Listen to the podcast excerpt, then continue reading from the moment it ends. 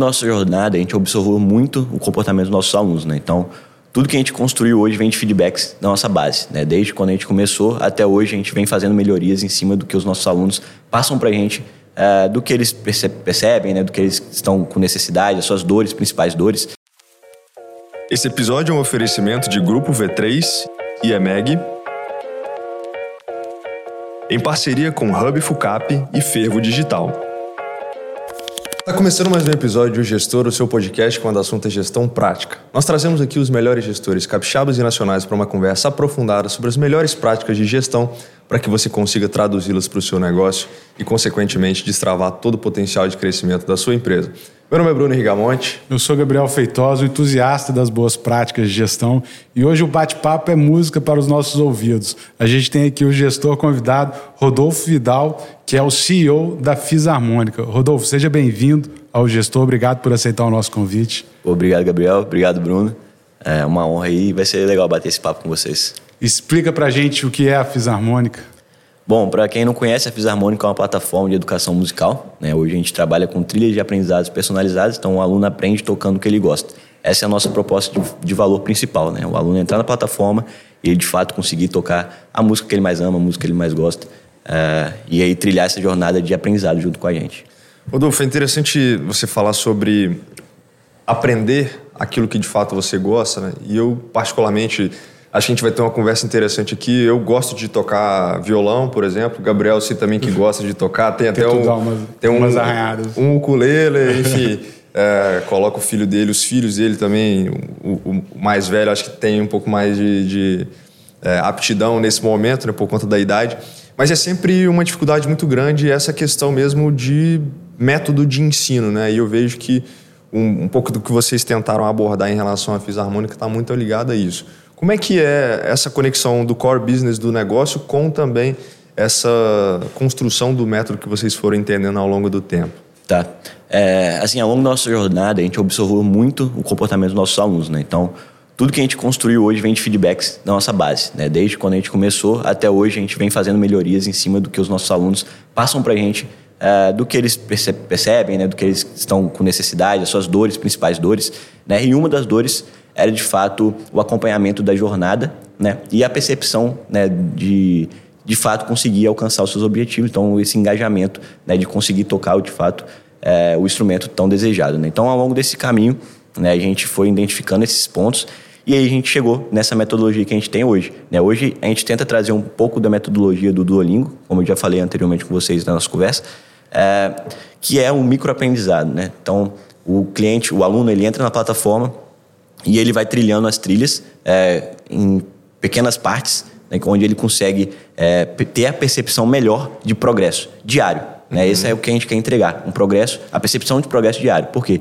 Isso faz com que ele não desmotive durante a jornada. Então ele entra na plataforma, Sim. consegue ter um progresso ali diário, amanhã ele está mais motivado a voltar a estudar e aí ele não desiste do sonho dele, que é de fato tocar o que ele gosta, né? tocar o instrumento que ele é apaixonado, a música que ele é apaixonado. Então esse é o nosso foco assim de, de, de, metodologia. E nessa metodologia, como que você vai, vai você falou do microaprendizado, do progresso diário, é, mas como que você também proativamente vai, vai envolvendo o, o, o, aluno ali nesse aprendizado? Como que você comunica com ele? Como que você incentiva ele a voltar à plataforma para você eventualmente não perder o, é, o cliente ali? Tá, né? legal.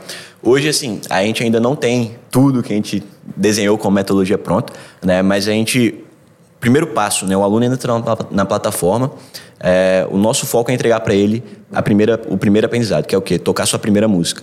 Então, a primeira trilha dele, ele aprende a tocar a sua primeira música no instrumento. Né? Então, é isso que a gente entrega já de, de valor para ele assim que ele entra na plataforma. Porque se esse cara consegue trocar, tocar essa primeira música, ele fica muito mais engajado para continuar a aprender com a gente. Então a gente entrega essa primeira música para ele e aí é, ele segue uma trilha, uma jornada que a gente chama aprendendo do zero. Né? Depois disso, ele começa a poder tomar decisões de escolha dentro da plataforma. Então, se ele quer aprender um sertanejo, se ele quer aprender um forró, um gospel, né, para tocar na igreja, muitos, né, também têm essa base da música por causa da igreja, então o gospel também é algo muito forte é, ele começa a escolher a sua trilha de aprendizado de acordo com o estilo musical. A técnica se mantém a mesma, né? E adaptada é, com aulas voltadas para aquele estilo musical também. Então o nível né, sempre vai se manter o mesmo e ele vai evoluindo de acordo com, a, com a, o gosto dele, né, pessoal mesmo. Então, é, é um dos pontos que a gente tenta uh, trazer hoje né, é esse contato mais próximo, né? Por isso a gente trabalha muito uma experiência do usuário próxima, né? O nosso time de CX é um time muito ativo, ele entra em contato com os nossos alunos, entende as suas necessidades. Né? Hoje a gente ainda faz isso um pouco mais manual, mas a ideia é que a gente consiga escalar isso mais é, para a gente conseguir ter mais automações e gatilhos que gerem mais engajamentos. Então é, é isso que a gente está buscando é, construir essa comunicação diária de fato é, para motivar ele e mostrar, cara, é, hoje você está melhor do que ontem porque hoje você conseguiu tocar aquela música que você falou lá atrás que você tinha vontade de tocar. E hoje você já consegue tocar ela. E isso engaja, né? Porque você usou o exemplo do Duolingo, né? Assim, quando você vai avançando, vai, vai conquistando, né? Tendo, tendo algumas conquistas, as pequenas conquistas, aquilo faz com que você continue no processo de aprendizado, né? Não se torna é, uma questão tão difícil. Agora, eu tenho, eu tenho uma, uma dúvida, a gente estava até conversando, que é, é, pelo, pelo site, navegando no site, no Instagram de vocês, vocês têm um, um, um foco também muito forte no acordeon. Correto? E aí, quando, eu, quando eu fui pesquisar, depois eu fui até pesquisar aqui no Google, deixa eu ver quanto custa um acordeon e tal. É, e é um, um, custo de aquisição relativamente alto, né? Hoje, lá, é, eu pesquisei 9 mil, 10 mil. É, um de entrada hoje você encontra 4, 5. É isso. E um, e, um, e um bom violão, por exemplo, você, encontra a mil reais, mil e quinhentos reais. É... Até menos. É. Por que o acordeon? É, e qual, qual, foi a estratégia do acordeon? Por que, que foi, foi nessa pegada? Pô, legal. Aí vai de encontro com a nossa história, né? É, a nossa história começa em 2018 e aí o acordeon ele vem por causa do meu sócio, o Estevão. Né? O Estevão ele é músico, né? hoje formado pela FAMS. É, ele começou a tocar acordeon muito cedo, né? muito cedo sim, com 13 para 14 anos. E ele se desenvolveu muito rápido. Então ele chegou num nível de performance rápido. É, com 18 anos, eu já dava aulas particular, né? Então, ele já tinha uma base de, de, de conhecimento para ensinar, né? Pra, em, em, escolas presenciais aqui em Vitória. E ele começou, de fato, a postar né, os seus vídeos de tanto tocando quanto ensinando também no YouTube. E aí foi quando a gente teve uma das nossas conversas antes de começar a nossa empresa. Foi, cara, é, você está criando uma audiência legal, né?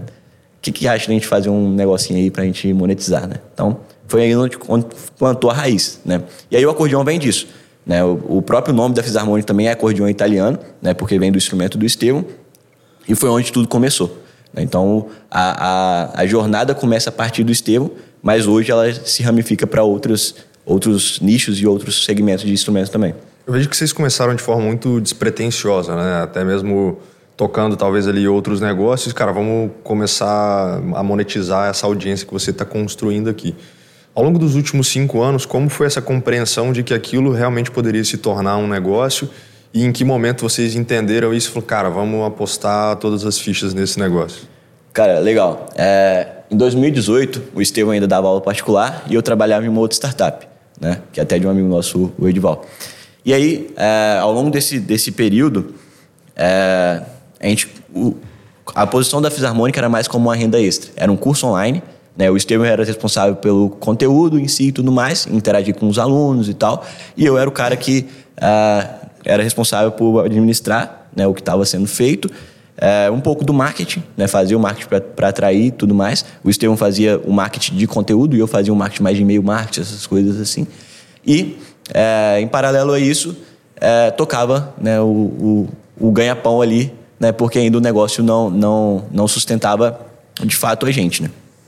É, mas aí, logo no terceiro mês de projeto, é, o negócio já começou a pagar suas próprias contas. Então, para ele ficar no ar, ele já se pagava. Né? Então, daí a gente já não, não, não tirou mais dinheiro do bolso. Né? É, na verdade, gente, o que a gente tinha tirado do bolso, a gente colocou 10 mil reais né, em, em, jogo, assim, compramos equipamento, compramos as coisas. Na verdade, foi mais o Estevam, eu mesmo quase nem entrei com capital nenhum. É, e aí, desses, desses três meses, esse, esse, essa grana retornou e já começou a, a, manter o negócio estável. Então o negócio já, já rendia por si só. Isso lá em 2018? 2018, isso. Isso mais ou menos abril de 2018. Então você já breakivou logo no, no, no, no start? É, eu não falo que eu breakivei porque não pagava a gente, né? Só pagava o, o equipamento, o equipamento a plataforma que a gente utilizava e tudo mais, essas coisas, né? É, e aí, passou 2018, a gente teve essa trajetória, pô, já se pagou ali o, o, o a base do negócio para rodar. E chegou no final de 2018, a gente, pô, agora já dá pra gente ganhar o que a gente ganha nos outros trabalhos aqui. E aí foi quando eu tomei a decisão de, de sair dessa startup. Conversei com meu amigo, que era o fundador lá. Falei, cara, é, acho que eu tô com uma oportunidade legal aqui é, no, no, meu projeto. É, acho que faz sentido eu focar 100% lá. E muito obrigado pela oportunidade. E a gente vai continuar junto aí na jornada como amigos e tudo mais. Mas acho que esse é o melhor momento para mim é, trilhar o meu caminho, né? E o Estevam também começou a diminuir as horas de aula dele particular e focar mais na fisarmônica. Então, a partir de 2019, início de 2019, a gente já começa a ficar 100% no negócio. Cara, é, o que, que sua família falou quando você falou, vou, vou montar uma plataforma musical? É, o pessoal te chamou de louco ou não? Foi, Cara, foi natural? Na verdade, aí a gente volta uma história um pouquinho mais atrás. a gente já volta para 2016, 2017, né? Eu dropei a faculdade né, em 2016. É, e aí, o meu foco, de fato, era empreender. Né? Então, estava uh, com isso na cabeça. Eu ia montar um negócio e tudo mais. Eu comecei a fazer engenharia mecânica. Não me via como engenheiro. Né? Gosto de, da, da, da, área, gosto de, de algumas coisas da engenharia em si. Gosto muito de tecnologia, gosto muito de indústria, por exemplo, também. Uh, mas não me via como engenheiro. Né? Eu sempre quis ter um negócio. Uh, e a galera, tipo, hoje fala muito isso, né? Pô, desde criança você sempre fomentou né, de montar um negocinho, alguma coisa ou outra. Né? Sempre, foi, sempre foi muito sonhador, né? Então, é, dropei a faculdade e aí, pô, foi um caos, né? Minha, minha família, todo mundo... É, aqueles pontos, né? de, de martelar mesmo na cabeça e tudo fora, mais. Fora da sua cidade de origem. Exato, a, tipo... A, além disso, né, largar a faculdade, enfim, como é que seria toda essa questão? Exato. E aí, cara, eu fiz um, um trato com a minha mãe, né? Falei, mãe, ó, se até os meus 25 anos eu não der certo, eu volto e faço o que você quiser, entendeu? Trabalho na empresa familiar, né? Que a gente tem uma empresa no segmento de granito, né? Muito forte lá na, na minha região. É, eu sempre falo, abrindo parênteses, sempre falo que eu tive muita oportunidade, tá? Eu sou muito grato por pelo, pelo, que minha mãe também fez por mim, que ela foi a única que comprou a minha, minha luta, né? minha, minha, minha, minha ideia, meu sonho. Né? Então ela me deu as oportunidades para eu poder fazer. Né? Acontecer de fato, ela acreditou em mim. Né? Então sou muito grato a ela por isso. Enquanto todo mundo, ninguém acreditou, todo mundo duvidou, né? Ela foi a única que, pô, vou dar a oportunidade para você e, e, acredito em você e espero que né, dê certo, né? Então ela confiou em mim.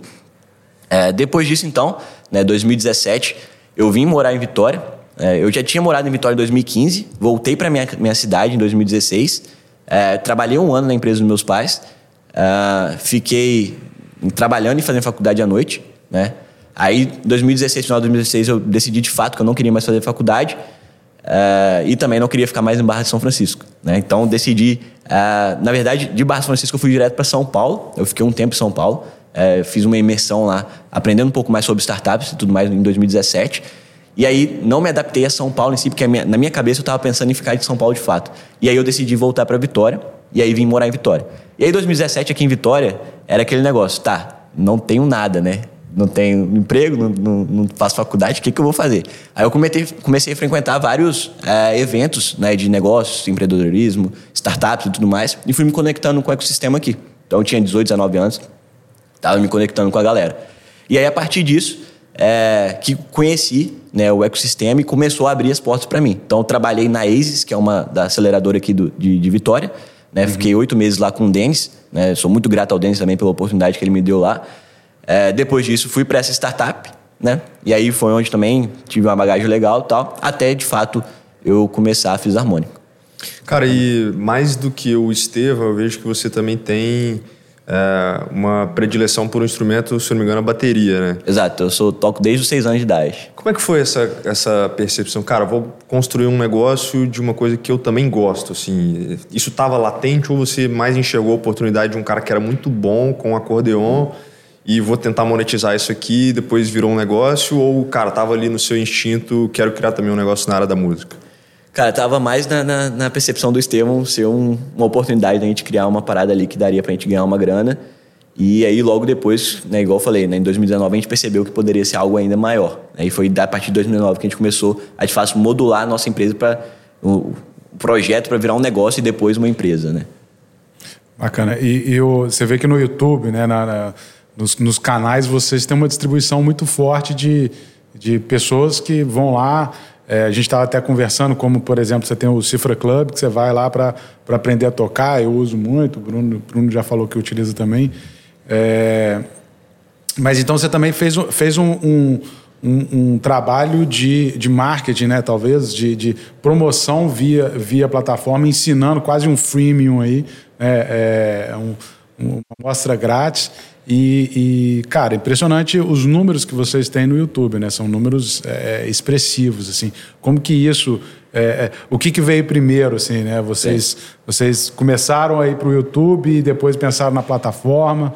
Ou, ou foi o caminho inverso? Como é que foi isso? Exato. É, o Estevam começou a postar vídeos no YouTube, né? É, tocando, né? Performance dele e também ensinando. E aí o YouTube sempre fez parte da nossa estratégia. Né? A gente começou é, em cima, de fato, do YouTube como principal canal de vendas. Né? Então a gente cria, criou a audiência que a gente criou ali no YouTube foi a primeira que a gente começou a capitalizar em cima, né? De fato. Então a gente começou a vender ali pelo YouTube e até hoje o YouTube é um dos nossos motores orgânicos que mais vendem, né? Tipo assim, para diariamente. Às vezes não tem nem campanha rodando e aí o YouTube cai, pinga ali uma vendinha ou outra é, mantendo esse, esse fluxo aí de, de resposta do, do que a gente trabalhou até então para construir ali no YouTube. 73 mil inscritos no YouTube, por exemplo, né? então são números. Exato, a meta é, é chegar a 100 mil esse ano. E, e vocês já monetizam? Estou vendo alguns vídeos aqui, 150, 300 mil visualizações, etc. É, vocês também monetizam? A, a, o YouTube é uma fonte de, de receita? É uma fonte de receita, mas é, é, ainda não é tão relevante, não é significativa né? dentro da nossa, da nossa margem hoje bem, bem pequena, assim. Cara, eu queria entrar um pouco nesse processo, exatamente nessa percepção de transformação de algo orgânico para algo é, estimulado, né? Você estimular ali o usuário a te pagar diretamente em, em função daquele conteúdo que ele consome, né? Como é que foi esse processo de construção da plataforma para que vocês pudessem monetizar? Vocês foram para algo que já existia, vocês entenderam que faria sentido desenvolver uma tecnologia proprietária, vocês entenderam que esse desenvolvimento seria estratégico para o negócio, consequentemente, um custo a ser alocado de forma mais intensiva, ou faria sentido alocar uma energia mais no conteúdo do que necessariamente na tecnologia, entendendo que talvez ela seria ali um pouco de commodity no negócio? Qual foi a estratégia de vocês? Tá legal. No início, a gente, em 2018, a gente usou uma, uma terceirizada. Né? A gente começou com a plataforma da Samba Tech, né? Uhum. que é até da empresa lá do Gustavo Caetano. Uhum. É, e aí, a gente continuou com ela até é, 2020. Que no final de 2019, a gente já estava com essa percepção aí sim de construir uma empresa mesmo e, e construir diferenciais. E a gente viu que a, a tecnologia era um meio para a gente fazer isso. E a gente trouxe o Daniel, que é o meu outro sócio, né, para assumir a cadeira de CTO da empresa. Né? Então ele veio é, para ajudar. A primeira missão dele foi construir a nossa própria plataforma. Né? Então, e aí, 2020 a gente é, veio pandemia, pô, foi um ano bem é, de, totalmente diferente do que a gente já estava acostumado. É, e para a gente foi um, um, grande desafio, né? É, mas aí, mesmo que a gente atrasou alguns pontos do planejamento, mas o planejamento da plataforma ele, ele, ele continuou. Né? E aí, no, no, no meio para o final de 2020, a gente lança a nossa própria plataforma. Primeira versão. Cara, isso aí, na verdade, para toda empresa né, que trabalha com infoproduto, vou chamar assim, fazendo essa conexão. É, a gente tem, por exemplo, a, Fervo Digital, que é a nossa parceira de produção de conteúdo, né, que faz todo esse trabalho de captação das imagens, de edição, de pós-produção ali, de fazer é, parte de edição mesmo ali, de tratamento do, do, de, de, todo o conteúdo. Isso acaba sendo muito relevante por conta da qualidade. Né? A qualidade hoje de você produzir um conteúdo, de você fazer a parte de compreensão de equipamentos, do, de enquadramento, iluminação, tudo isso é muito importante para que você consiga ser competitivo no mercado. Porque não basta você fazer isso de uma forma muito amadora hoje em dia, porque às vezes até mesmo com um celular na mão ficou tão potente isso que as pessoas conseguem produzir um conteúdo relevante, mas naturalmente, se você quiser ir para um nível mais avançado, é importante investir em ferramentas profissionais. Né? Só que é, em que momento vocês entenderam, cara? E aí eu vi que em, em, algum momento, como a gente se conhece há bastante tempo, vocês começaram a investir não só na parte de tecnologia, mas também em estúdio, né? Vocês tiveram um primeiro investimento em 2018, mas depois vocês foram fazendo outros investimentos, tanto em tecnologia, mas também em equipamentos estrutura. e na própria produção, na estrutura do conteúdo. Como é que foi isso? Qual a, a compreensão do que, que vocês precisavam ali? E como que isso se conecta, por exemplo, com os professores, né?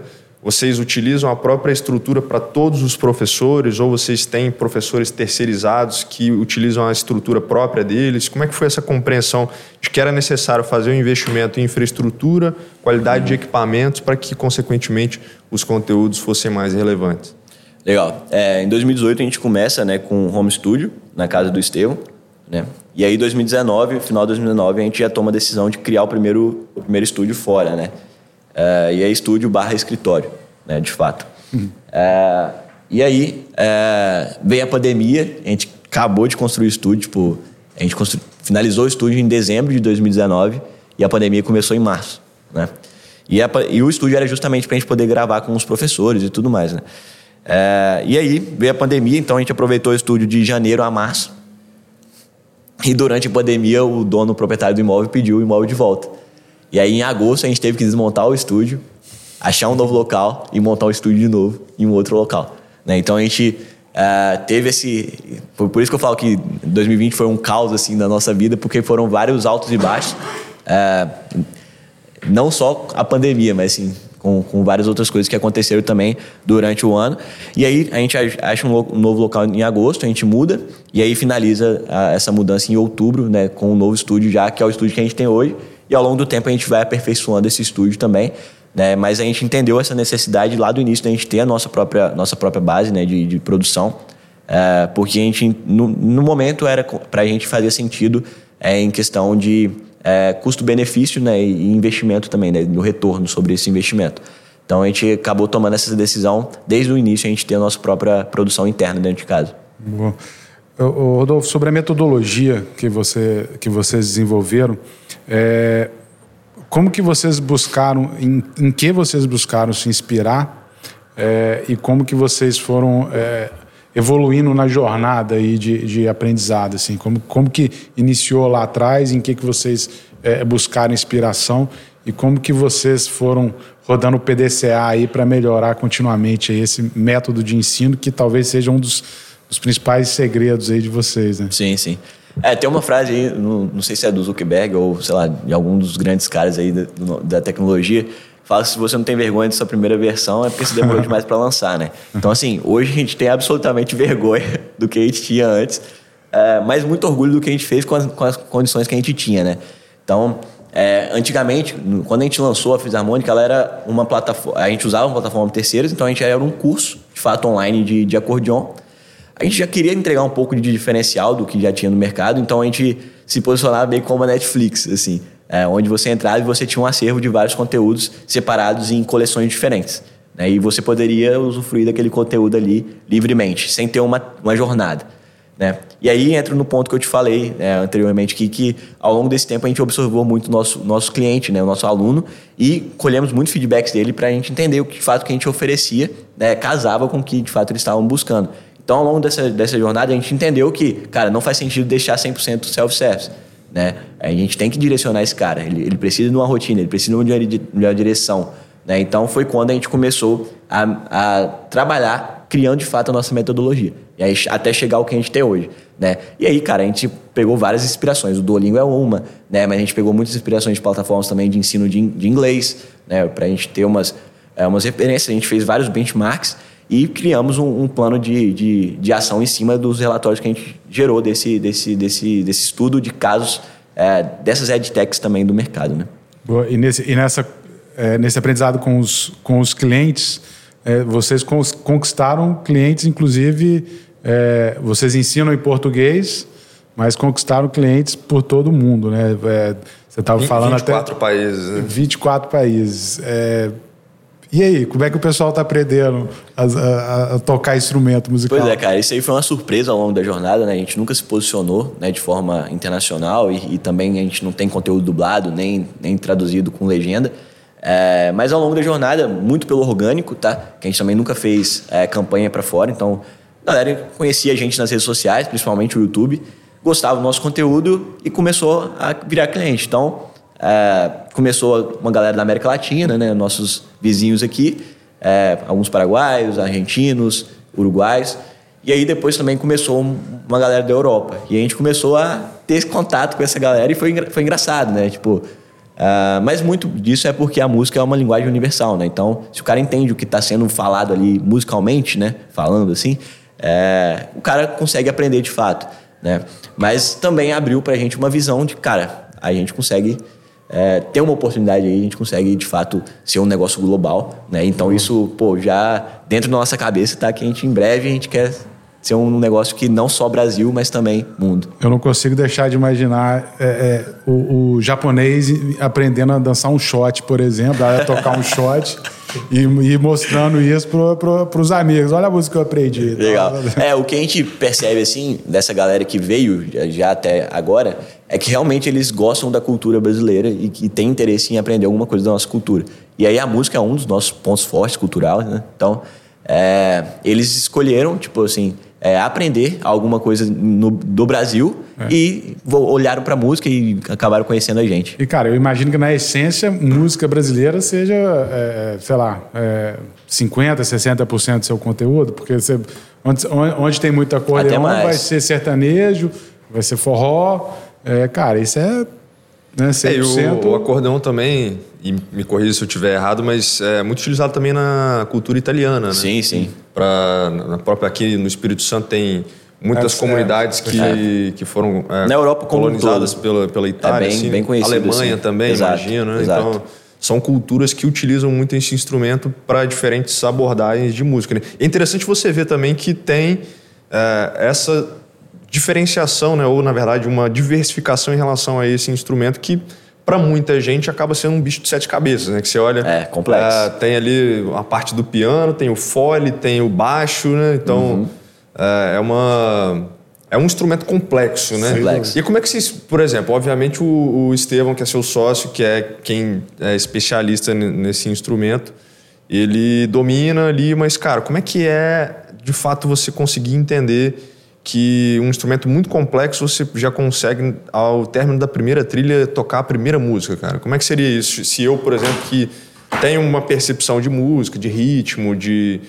Né, de, de, de cara, é, o que, que, combina com, com o que, né? De notas, enfim, de, de construção de é, harmonias de modo geral, mas como é que seria eu hoje chegando na plataforma e, cara, vou tocar ao termo da primeira trilha aqui, já vou conseguir tocar uma música, por exemplo, no acordeão, que é o carro-chefe de vocês, depois a gente pode abordar os, outros, outros, as outras trilhas de outras vertentes, né? Show. É, cara, é assim, a, a trilha ela é moldada, ela é construída, na verdade, é, como eu falei anteriormente, né, com pequenos avanços. Né? Então a gente vai trabalhando etapa por etapa com esse cara até do ponto A ao ponto B. Né? Então, até ele conseguir tocar essa primeira música. Então, primeiro ele começa ali a entender né, o teclado, como é que funciona, começa a tirar umas notinhas, fazer algumas músicas também, algumas melodias, e aí depois ele já passa para um outro estágio, o, o, fole, né, entender como é que funciona o fole e tudo mais. Depois vem entende como é que funciona um pouco do baixo e tudo mais. E aí ele, tendo essa etapa diária, né, ele, ele percebe também, por exemplo, no teclado ele já começa a tirar alguma coisa, então ele já começa a ter uma sensação, pô, já tô tocando aqui, ó, no teclado, uhum. entendeu? E aí depois ele vem com fole, ó, pô, já consigo fazer um ritmo, entendeu? E aí depois ele vem com baixo e aí consegue completar, né, essa, essa, essa jornada de, de fazer uma música é, juntando as duas mãos, que é o que a gente chama, né? Então aí entra nessa, nessa fase de juntar as duas mãos e aí de fato a gente consegue entregar para ele essa primeira música. Então a gente trabalha é, etapa por etapa, né? Degrau por degrau. Eu sempre, eu sempre olhei como, de fato, como um bicho de sete cabeças, cara. Você olha, você vê tanto botão, tanta coisa, cara. Coordenação, né, cara? Não, é de fato. Se você chegar hoje tentar tocar tudo de uma vez, você não consegue, entendeu? Então, é, essa etapa é, trilhar esses, esses caminhos, né, de etapa por etapa, faz todo sentido para você conseguir, de fato, ter um melhor proveito na, na jornada de aprendizado. E, e, Rodolfo, você já, você já zerou a trilha do, do, do Fisarmônica? Você sabe tocar acordeon? Cara, não sei tocar acordeon. Eu brinco, às vezes a gente pega lá no escritório e faz um, uns trenzinhos. Por exemplo, quando a gente faz um lançamento, alguma coisa do tipo, aí a gente, pô, viu o lançamento e quer replicar ali e tal, porque o nosso, quando a gente faz uma campanha de lançamento, a gente também é, meio que simula essa primeira jornada, de você conseguir tocar a primeira música, só que em três uhum. dias.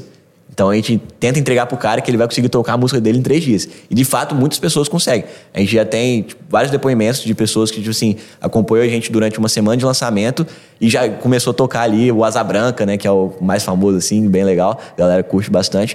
É, mas assim, cara, eu falo, é, eu toco a bateria desde os seis anos, mas já tem uns três anos que eu não pego numa bateria, entendeu? tipo assim, então, cara, é, hoje eu sou muito mais gestor do que músico, entendeu? Pô. Cara, e uma coisa que para mim é muito interessante, aí eu vou considerar o modelo de vocês como sendo ele de fato uma startup, né? Você com uma estrutura de custos relativamente estável ou com um crescimento que não está atrelado ao crescimento ou ao potencial de crescimento de receita, você consegue fazer ali um crescimento exponencial da margem desse projeto quando você explode receita e consegue manter ali custos e despesas de certa forma estável ao longo do tempo ou com um crescimento linear ao invés de um crescimento é, numa, numa progressão geométrica que seria um crescimento de receita.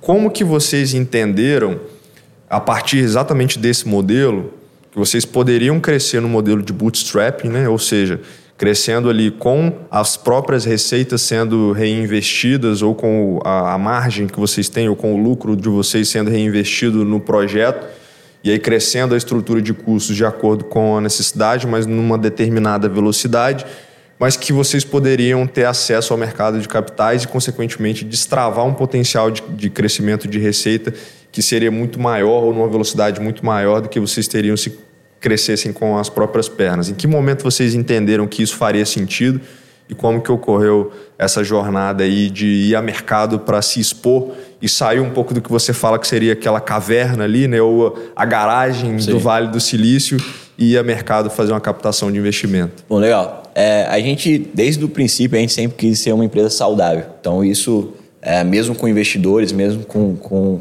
com, capital externo, a gente quer se manter ser uma empresa saudável que de fato gera caixa. Né? E ainda mais agora nesse momento que a gente vive aí de capital de risco estar mais escasso, né? E as startups também é, não funcionam mais como funcionava antes da pandemia. Né? Então a gente sempre buscou isso, até porque a gente não queria um negócio que dependesse de capital externo para fazer acontecer. Né? A gente queria de fato conseguir um negócio, criar um negócio sólido é, e que seja próspero é, pelas suas próprias pernas. Então, isso sempre foi um fundamento nosso, sempre foi uma, uma um, um, alinhamento entre os sócios da nossa base. É, a necessidade de capital veio a partir do momento que a gente entendeu que, cara, com X a gente cresce tanto, com Y a gente cresce tanto. Né? Então a gente falou, cara, vamos acelerar, vamos, vamos arriscar mais, vamos acelerar, vamos trazer um, um sócio estratégico que faça sentido também é, não só pelo dinheiro, mas por toda o network, todo o, o smart money, né? É, então a gente decidiu é, abrir é, justamente por causa disso, porque a gente queria dar esse gatilho para acelerar ainda mais o que a gente consegue fazer hoje.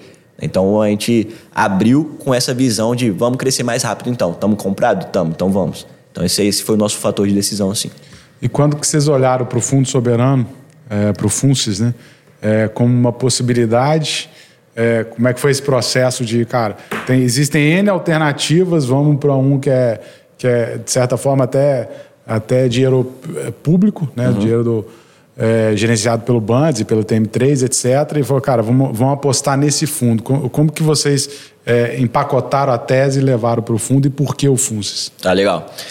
É, assim, são, são algumas perspectivas diferentes, mas é o, o, meu ponto de vista, assim, a, a, princípio o Funcis veio até a gente e depois a gente voou e foi até ele de novo, Boa. né? Uh, no início do ano, né, de 2022, é, o Funcis fez um mapeamento né, aqui no estado e tudo mais.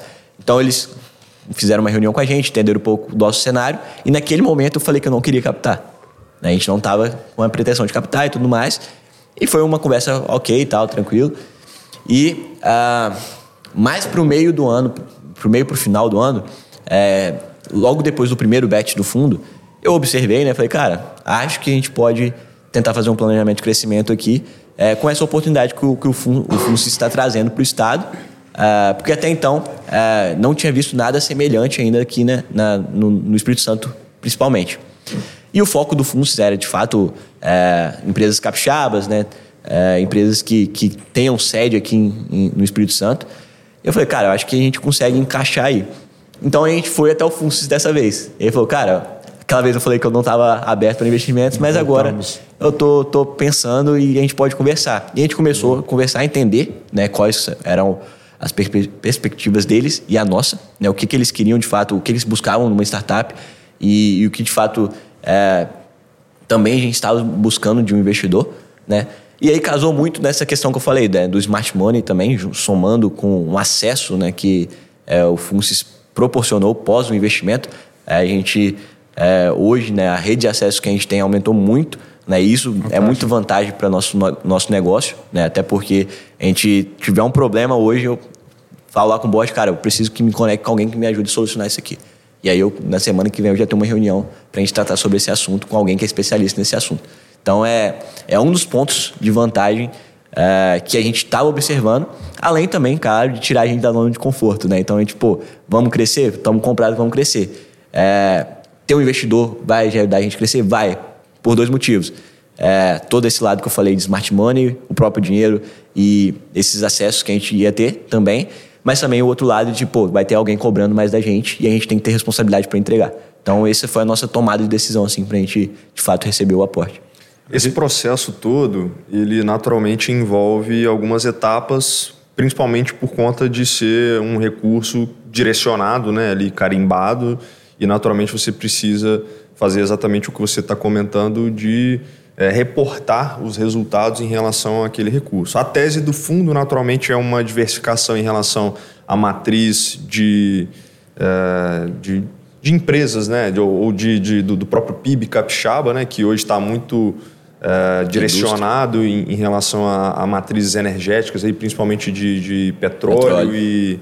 Enfim, o próprio fundo é, se financia pelo royalty. Exatamente. Então, é, nasceu dessa forma, né? Mas, naturalmente, quando você passa por um processo estruturado, tem alguns outros benefícios antes mesmo dessa etapa de, de se reportar, que é um, um, pouco desse processo de aceleração. Né? Uhum. E vocês passaram por isso, que isso está previsto dentro do, do, do Fundo Soberano do, do Estado do Espírito Santo.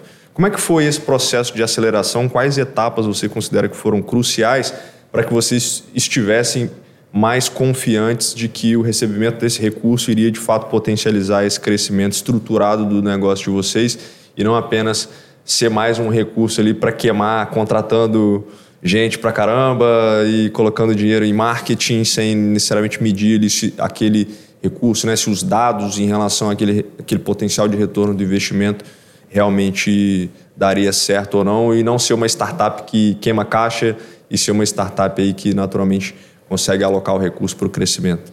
Legal. É, assim, o processo de aceleração ele foi três meses, né, que a gente passou por esse processo. É, ele finalizou em fevereiro. ele foi muito importante para alguns pontos principais. Primeiro, elevar o nível de maturidade da empresa.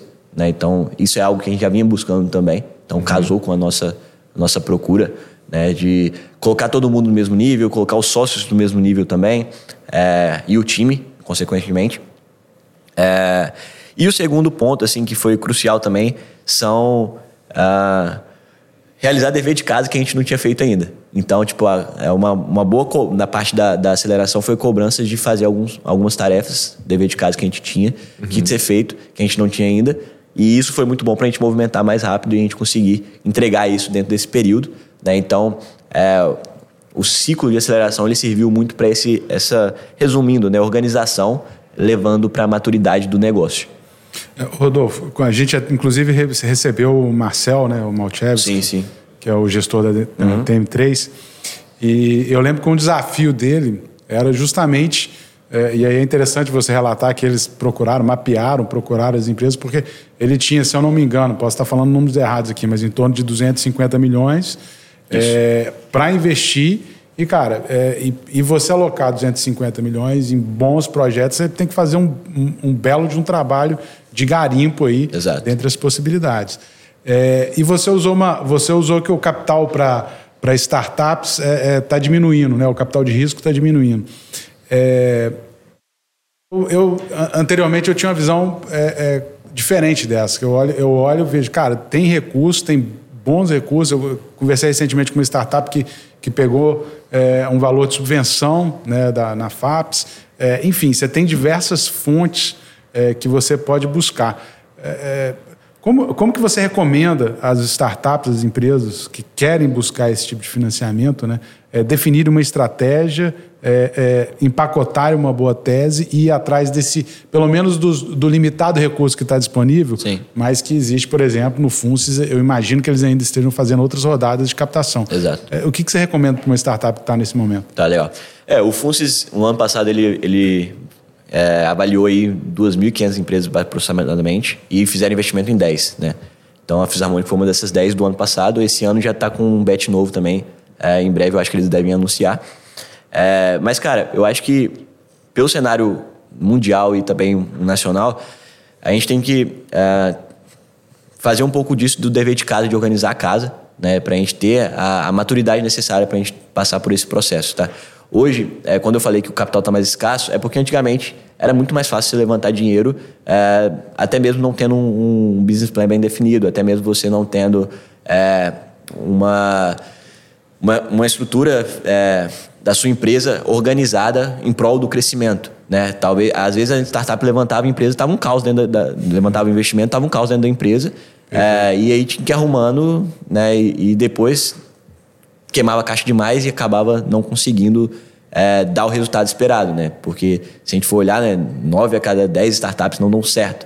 Então, acho que o principal, cara, dever de casa aí, falando como gestor mesmo, dos sócios e dos diretores, é arrumar a casa e elevar o nível de maturidade. Né? Hoje, é, principalmente no Brasil, né, a gente tem desafios maiores, né, tanto burocráticos quanto outros tipos de desafios econômicos.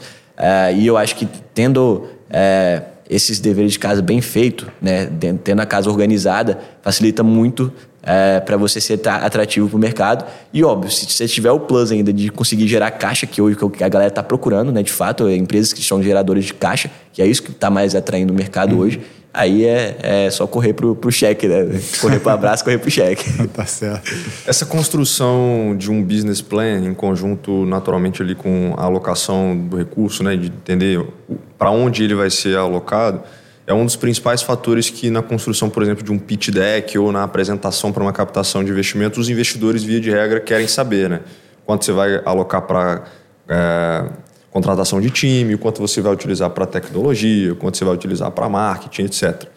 Como que vocês entenderam que, já que vocês têm um negócio que gera caixa, que já tem algumas teses validadas, qual que é esse roadmap que vocês avaliaram internamente e falaram que, cara, isso aqui, esse recurso que a gente está captando, ele vai ser direcionado para isso, para isso, para isso, e a despeito desse recurso, ou seja, é, com os valores que a gente vai ter aqui da própria geração de caixa com essas teses, se elas forem validadas e com esse recurso ele sendo reinvestido naturalmente, eu vou conseguir destravar várias, várias é, funcionalidades ou mercados ou perfis de usuários ou é, trilhas de conhecimento que estão dentro do meu roadmap e, consequentemente, fazem parte do futuro do negócio. Como é que foi essa percepção de, cara, Vou utilizar o recurso que eu tenho para X, o recurso que eu vou adquirir depois com a própria empresa, vou utilizar para Y e essas trilhas, né, isso que está no roadmap de vocês, como é que vocês têm pensado isso para que vocês continuem sendo uma empresa que tem um diferencial de mercado? Legal. É, hoje, assim, eu gosto de ser, é, por mais que a gente foi uma startup e, e óbvio, né, agora a gente está tracionando e está crescendo mais, arriscando mais, mas eu gosto de ser também muito pé no chão em algumas coisas. Então, hoje, o nosso faturamento, ele tem que dar conta do nosso custo operacional. Então, esse, dentro da minha empresa, a gente tem isso como uma premissa. A gente tem que pagar as nossas contas operacionais com o nosso faturamento. Né? Então, o recurso é, que a gente trouxe, né, que a gente captou do FUNCES, ele foi justamente 100% focado para a gente acelerar o nosso processo de crescimento, né, desenvolver novos projetos e diversificar também a nossa, o nosso portfólio de, de, de ofertas, né, de produtos, de assinaturas né, do, dos nossos cursos. É, então, assim, é, trouxe uma liberdade para a gente arriscar um pouco mais, para ter esse crescimento um pouco mais acelerado. É, e isso era o que a gente estava procurando, de fato. Esse era um dos motivos que a gente é, aceitou, de fato, ir para o mercado, abrir para o mercado, né? De fato, trazer um cheque. E é, o trato desde o início foi esse, esse, esse capital que vai ser investido vai ser investido 100% para crescimento. Então, o que a gente tem hoje, a gente mantém a nossa base e o que for performando, a gente vai crescendo a empresa, mas esse capital é full total voltado para a gente tracionar o negócio e a gente validar novas coisas, validar, fazer alguns testes de experimentação se, se, um, se um mercado, um produto faz sentido, é, se um tipo de perfil de cliente, um canal novo. Então é essa fase que a gente está. A gente está validando muitas hipóteses e também é, fazendo o que já deu certo antes performar ainda mais. Vocês hoje oferecem é, as aulas de acordeon, canto, piano, teoria e você tinha falado também de uma, uma área que vocês estão desenvolvendo voltada para é, crianças, né? Ensino, ensino musical infantil. É, como, como, como que vocês vão, é, como que vocês estão olhando para o ensino musical infantil? Eu, como potencial cliente, tenho curiosidade de saber. É, e, e, como que muda né, o, processo de, de, de criação é, das aulas, porque, cara, deve ser outra didática, outra Exato. dinâmica. Mais uma vez você vai ter que voltar para o estúdio. É, enfim, como é que é o seu processo produtivo né, de conteúdo aí? Legal. Nessas diferentes vertentes. Aí. É, o, o musicalização, musicalização infantil ele está sendo um, um, teste, né? A gente, tá, a gente, a, gente, enxergou um potencial mercado, e é um mercado realmente grande, assim. É, hoje tem uma, uma empresa que é muito referência no mercado, eu vou acabar, vou esquecer o nome, mas eu acho que é Baiju, alguma coisa assim. É, é uma empresa indiana que pô, viralizou né, nos últimos anos, uma startup já bilionária. É, e eles focam muito em educação infantil e não só musical, em várias áreas. Né? E a gente olhou para eles e a gente viu, pô, musical tem um, um potencial de mercado aqui legal. É, e a gente começou a pesquisar o mercado e entendeu que de fato existia é, um mercado muito grande aí é, de musicalização infantil também. Né? Então, é, um dos nossos fatores de tomar de decisão foi justamente o tamanho do mercado. É, mas é óbvio, é um novo desafio para a gente, totalmente diferente do que a gente vem fazendo até então. A gente buscou uma especialista que já trabalhava com musicalização, musicalização infantil já há alguns anos, então ela é especialista nisso e a gente está criando né, esse, esse, esse curso junto com essa especialista, né, voltada 100% é, para o desenvolvimento da criança é, utilizando a música. Né? Rodolfo, a gente está aqui no hub da FUCAP e eu vejo que naturalmente eles começaram a desenvolver algumas frentes que a gente não vê muito em faculdades, principalmente aí faculdades que têm um foco em negócios. Né? Então, a gente está aqui num hub que tem essa perspectiva também de investimento em startups, de conexão. Tem também um Finance Lab, que Sim. tem essa perspectiva de, cara, de trazer ele um pouco de, de, de lógica de mercado, de bolsa você de ter valores. uma compreensão de bolsa de valores, enfim, de ir um pouco mais para a prática.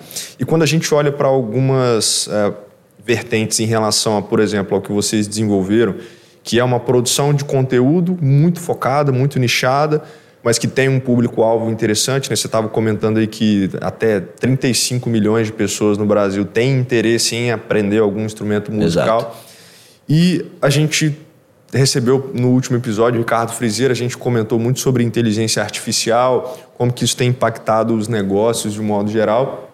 E eu entendo que para infoprodutos ou para produtos é, baseados em informação ou em mídia ou em conhecimento, a gente vai ter uma interferência ou uma, uma, uma contribuição muito grande da inteligência artificial ou das ferramentas que se aproveitam da inteligência artificial para a produção do conteúdo. Então, vocês na figura de produtores de conteúdo nichado em música, como vocês têm interpretado que isso pode ser utilizado para potencializar aquilo que vocês já fazem de bom e que possa se tornar ainda melhor?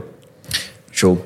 É, são vários pontos, né, na verdade, que a gente enxerga, desde é, otimizar alguns processos, por exemplo, a própria dublagem, a própria tradução do, do, do, conteúdo, a legenda. Né? A gente pode, hoje a gente já começou a rodar alguns testes, a gente, em breve a gente já vai começar a utilizar é, inteligência artificial para isso. É, tem também é, uma, uma expectativa nossa de a gente conseguir de fato produzir conteúdos ah, vamos dizer assim, mais animados e mais interativos também utilizando a inteligência artificial.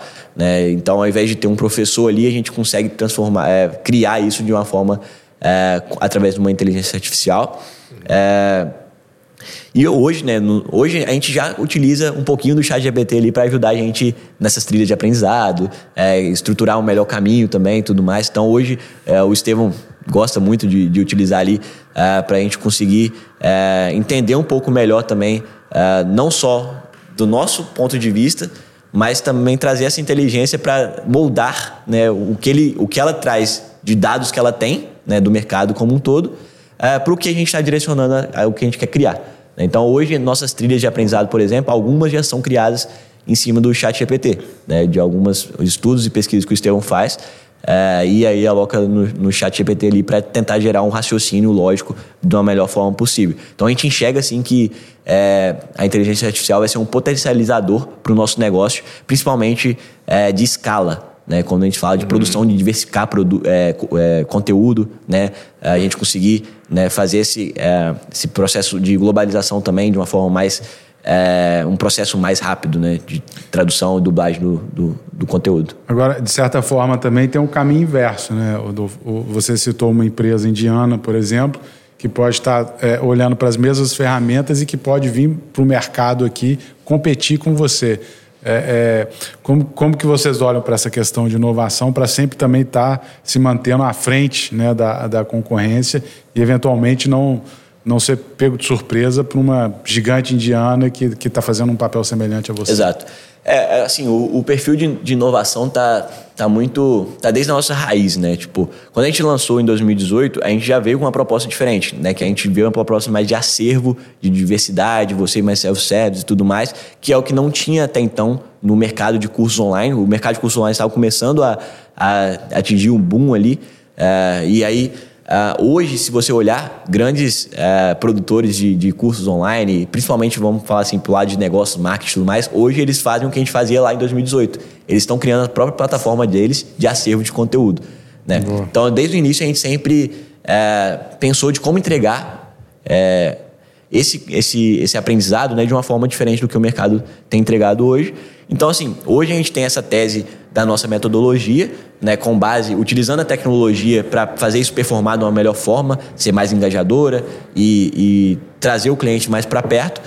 Mas a gente está sempre acompanhando as evoluções também do mercado. Então, assim, se a gente se ligar um alerta assim, que a gente, pô, vamos olhar para esse cara aqui, que esse cara aqui está fazendo uma parada que talvez dá para a gente adaptar aqui, ou a gente pode acabar perdendo mercado para ele, ou a gente pode fazer algo melhor. Então, a gente está sempre de olho também no que está acontecendo ao redor. Eu sou um cara, é, o Bruno já me conhece há algum tempo, sou um cara que eu gosto muito de, de acompanhar assim, o mercado de inovação, tecnologia.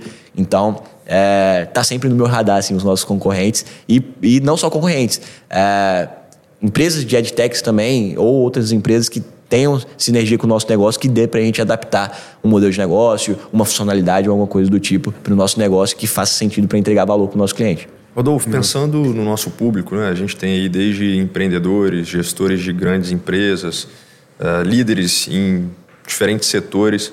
Naturalmente, nós temos uma perspectiva muito parecida com o que você tem no seu negócio, que é um negócio de recorrência, né? trabalha ali com assinaturas de um modo geral dentro desse modelo de precificação e a gente tem e isso talvez já está um pouco batido no mercado, mas é importante é, relacionar né, a perspectiva do LTV, né, que seria ali o lifetime value ou o valor que o cliente gera enquanto ele continua sendo seu cliente. É, e você tem naturalmente um custo de aquisição desse cliente, né, que seria o CAC ali. Né, e essa relação de LTV sobre CAC, quando, enquanto ela continuar sendo maior do que um, o seu custo para adquirir aquele cliente em relação ao valor que ele te gera ao longo da vida dele enquanto ele é seu cliente. Isso faz com que o seu negócio seja positivo, seja gerador de caixa é, naturalmente. Só que um outro indicador em relação ao modelo de assinaturas também é a taxa de churn, né? que seriam clientes que te abandonam ao longo desse período em que ele poderia ser potencialmente ou continuaria sendo também um, seu, um, um cliente seu ali. É, eu entendo que vocês trabalham com um modelo de assinatura, mas que ele tem uma vida útil, né? Você tem um ciclo ali de 12 meses e que naturalmente é um desafio muito grande você fazer com que esse cliente ele renove após esse período inicial de contratação do plano. Como que vocês olham para isso e, e, como que você olharia, por exemplo, para outros negócios que precisam ter essa perspectiva de, cara, eu preciso trabalhar aqui a experiência desse meu cliente ou preciso trabalhar a minha construção de valor para que ele entenda que o valor que eu gero para ele é muito maior do que o custo que ele tem para continuar sendo meu cliente e que naturalmente a sua taxa de churn ou a taxa de churn de quaisquer negócios seja aí muito baixa a ponto de o seu negócio continuar crescendo e tendo uma taxa de abandono bem baixa. Legal. É, assim, vamos falar de acordeon, que é o que a gente tem mais tempo, né? Então a gente tem mais autoridade também mais dados para a gente poder falar sobre, né? Então, assim, hoje no acordeon, a gente já tem clientes que estão no terceiro ciclo com a gente. Então já tem. Está no terceiro ano de, de jornada com a fisarmônica. É, hoje o cara, se ele entra na plataforma, ele não consegue aprender tudo em um ano. Tipo assim, a não ser que ele seja um cara muito bom e, e rato de, de, de, de, aula ali, ficar todo dia ali consumindo o tempo todo e tudo mais. É, não é impossível, mas é muito difícil. O cara uhum. conseguir consumir. E consumir que eu falo não é só ver, né? É de fato aplicar. É, de fato aprender, de fato reproduzir, né? Porque na música você tem que reproduzir.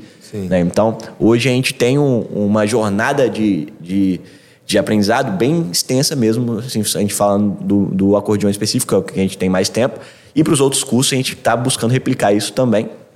Né? Então hoje, por exemplo, a gente tem as trilhas de aprendizado que ela vai do zero, totalmente zero, até um nível intermediário, né? o intermediário é, um pouco antes do avançado, e a gente tem a nossa biblioteca de conteúdos, onde a gente trabalha com repertórios. Então, por exemplo, se o cara já é mais intermediário e avançado, e ele quer é, diversificar o repertório dele, aprender a tocar mais músicas. Então ele já vai direto na biblioteca e ali tem um acervo de repertórios para ele, do nível dele.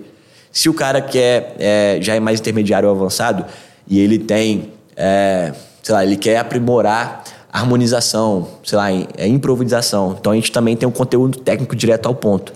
E aí ele também tem isso dentro da nossa biblioteca, nosso acervo de conteúdo ali, que é fora da trilha de aprendizado.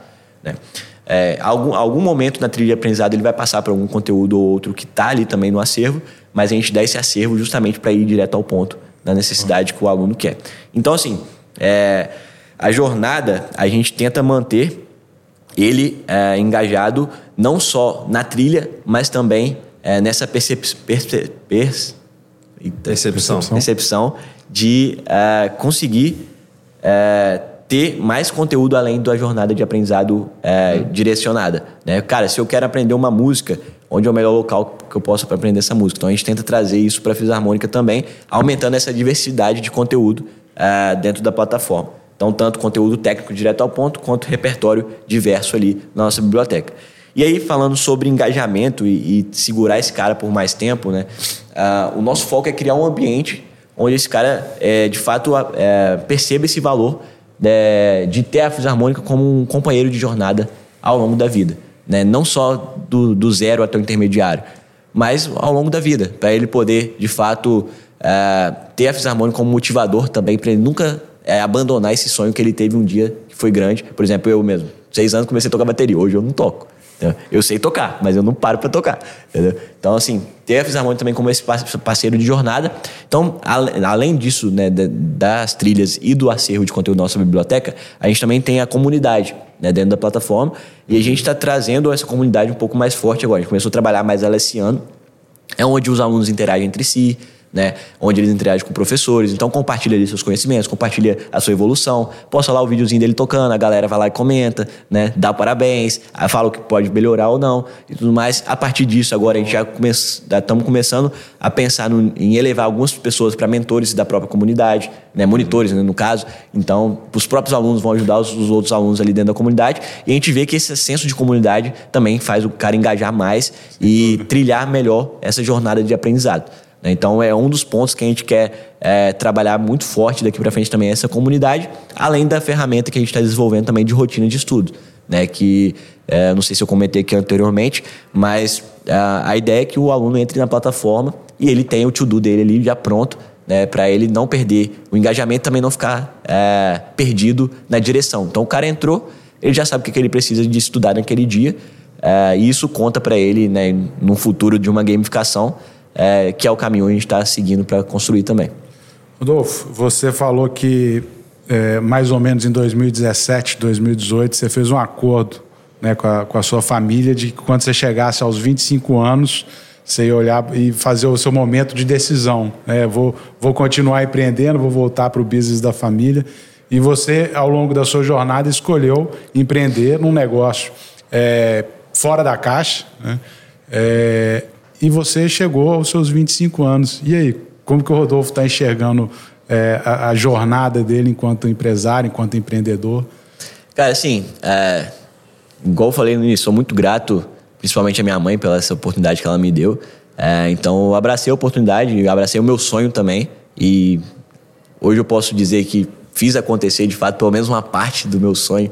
Né? É, esses dias eu estava até conversando com um consultor meu e ele falou, cara, é, que, que é para você é, é, é, melhor? Ele colocou assim, pô, startup ou, é, ou você vai viver de lifestyle apenas, ou você vai viver de crescimento hardcore e tudo mais, e, e workaholic sem tempo para nada. Eu falei, cara, o meu lifestyle é esse aqui, tá ligado? Por enquanto, eu sempre sonhei estar onde eu estou hoje. Então, tipo, se eu falo que é, o que é meu lifestyle, o que eu sonhava estar, hoje é óbvio, poderia estar melhor. Mas das medidas uh, de todos o, o, que aconteceu, do possível, uh, do meu acesso também, pô, vim do interior, uh, não tinha network aqui na, na, cidade, não tinha um network em lugar nenhum praticamente. Então, consegui abrir meu espaço, construir meu espaço, construir network, conhecer pessoas que me ajudaram muito ao longo dessa jornada. Então, assim, hoje eu olho para trás e, e, e, sinto realizado né, em, em em parte dos meus sonhos, né? Até então, né? Uh, olho para trás e falo, pô, hoje eu estou no lugar que eu, que eu gostaria de estar. É, talvez não estou ainda aonde eu quero estar, mas eu, hoje minha jornada é, é, muito satisfatória, né? Tipo assim, eu, eu, sou grato pelo que eu tenho, uh, mas ainda uh, quero muito mais, entendeu? Eu ainda tenho uma, uma, um objetivo maior a ser atingido, então é isso que me motiva diariamente, isso que faz eu, eu, passar por tudo que eu passo também, os altos e baixos, porque não é fácil, né? Empreender, pô, é uma porrada atrás da outra, diária, e tem dia que você acha que você é o cara, e tem outro dia que você fala, mano, eu não sou ninguém, eu sou um impostor aqui nessa cadeira aqui, eu não mereço estar aqui. É, então, é, hoje eu sou muito grato por tudo que eu conquistei, tudo que eu tenho, né? Pela vida que eu tenho. Uh, e, e, não só né, em questão financeira, mas dos acessos, da, da, da, das realizações. Uh, e mais ainda tenho muito, muito sonho pela frente aí, muita coisa que eu quero atingir. Boa. Rodolfo, eu me identifico muito com a sua jornada. A gente vem de cidades aí muito próximas. De certa forma, a gente já convive aí há bastante tempo. Esse ambiente de empreendedorismo aqui no, no Espírito Santo, por exemplo, a gente foi uma das pessoas que ajudou a fomentar muito ali dentro do, do contexto da, das embaixadas de geração de valor, né? Aquilo Sim. ali nesse momento, junto com vários grandes amigos que a gente formou ali naquela época, em 2017, 17. né? Em 2017 Exato. ali. É, isso virou um movimento que virou um movimento mundial, né? Então nasceu aqui em Vitória e, e naturalmente, cara, atingiu uma proporção muito grande. Hoje está de certa forma pulverizado, mas foi uma semente plantada ali de que, cara, é, vale a pena empreender, é, buscar seu próprio sonho, se arriscar, né? Naturalmente a gente está mais disposto a correr mais riscos se a gente tiver um potencial maior de retorno. Exato. E eu vejo que a sua jornada, né? Saindo aí de, de uma faculdade, de um, um potencial é, curso ali, de, de uma graduação que não seria o que você gostaria de desenvolver ao longo da sua vida, tendo participado aí e se arriscado é, para empreender realmente e trazer o que você quer gerar de impacto no mundo. Hoje eu vejo que você está colhendo muito dessas sementes plantadas há algum tempo. Você é um cara jovem, então tem muita coisa aí para colher. E queria te agradecer, cara, por ter aceito o nosso convite. Eu, eu tenho certeza agradeço, de que muito muita bacana. gente vai tirar muitos insights aí a partir dessa jornada de poucos anos que vocês têm, cinco anos ainda de empresa, vocês têm um potencial de crescimento gigantesco, já receberam investimento, estão aí passando por um processo de maturação da governança, da, da, própria alocação de recursos. Tem um negócio que gera caixa, uma startup que gera caixa, o que é muitas vezes um Difícil. contrassenso. E, cara, parabéns pela jornada. Obrigado. Muito obrigado aí pela, por compartilhar com a gente todos esses aprendizados aí. Pô, eu agradeço a oportunidade. Espero que a gente possa voltar aqui daqui uns anos, aí com um case muito maior ainda e resultados bem é, acima da média da curva aí da galera. Boa, Rodolfo. Obrigado, cara. Eu que agradeço. Valeu, pessoal. Um abraço e até a próxima.